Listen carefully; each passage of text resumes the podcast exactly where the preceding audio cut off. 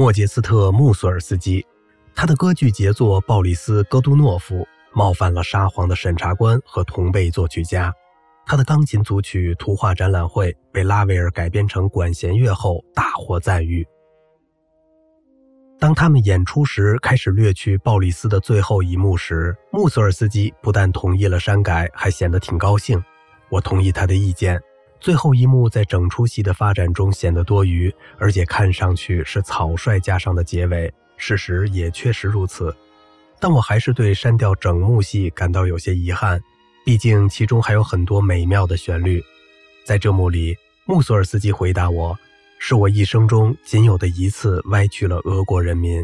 他们不会嘲弄波雅尔，这不是真的，不是俄罗斯人的特性。愤怒的人民会杀人，会处死敌人，但他们绝对不会嘲弄遇害者。”列夫·托尔斯泰是我父亲的病人。在一次谈话中，他一句话就把穆索尔斯基打发了。我既不喜欢有才的醉鬼，也不喜欢烂醉的才子。鲍罗丁的回忆：不久，我听说他自己也是一位作曲家，这令我更想了解他的个性。接着，他弹了一首自己写的谐谑曲。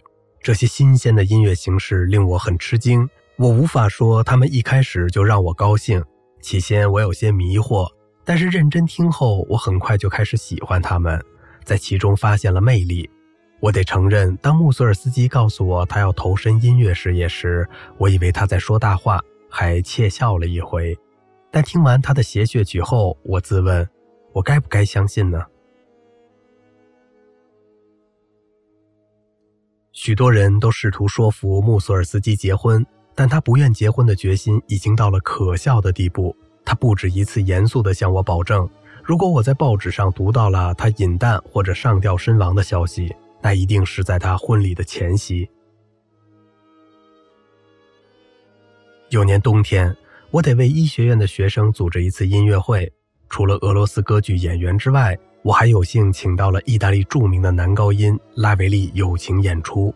他当时正好在莫斯科大剧院演出，在音乐会前一天。拉维利告诉我，他想见一见钢琴伴奏，让我第二天一早带伴奏来排练。之前一天，我趁穆索尔斯基清醒的时候，已然征得了他的同意。现在我要带他去排练了。可是我惊恐地发现，穆索尔斯基又喝得烂醉如泥了。他用法语嘟囔着什么原因，向我保证不去见那意大利人，他会安排好一切的。等等，我怎么请求劝说都没有用。他用醉汉的固执说道：“不，先生，不，现在可不行。晚上我会好的。”当时穆索尔斯基住在一个又小又破的房子里，肮脏的桌子上有一瓶伏特加加一些残羹剩饭。他对我说再见，艰难地站起身送我到门口，朝我鞠躬说：“那么晚晚上见。”那姿势虽然及不上路易十四，但对于一个酩酊大醉的人来说，已经颇为不易了。于是我只能回去告诉男高音，我没有找到穆索尔斯基。同时，我让一个同事看住穆索尔斯基，确保他能准时参加音乐会。当然，莫杰斯特·彼得罗维奇七点钟准时在科诺诺夫音乐厅出现了，音乐会即将开始。不幸的是，穆索尔斯基的演员休息室待得太久，把桌子上的酒都尝了个遍，结果越来越醉。忽然，意大利男高音在试音后觉得自己的声音有些紧，于是决定整场曲目要降低半音，甚至一个音。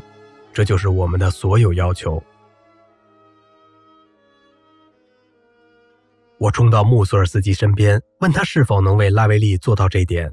他豪气万丈地从椅子上站起来，用法语安慰我说：“为为为什么不呢？”显然，穆索尔斯基对有文化的人只说法语，哪怕在他喝醉的时候。为了证明他的保证，他建议男高音立即将整套曲目用半音量过一遍。可能穆索尔斯基是第一次听到拉维利演唱意大利歌剧，但意大利人对他优美的演奏以及能转到任何调性的技巧神往不已。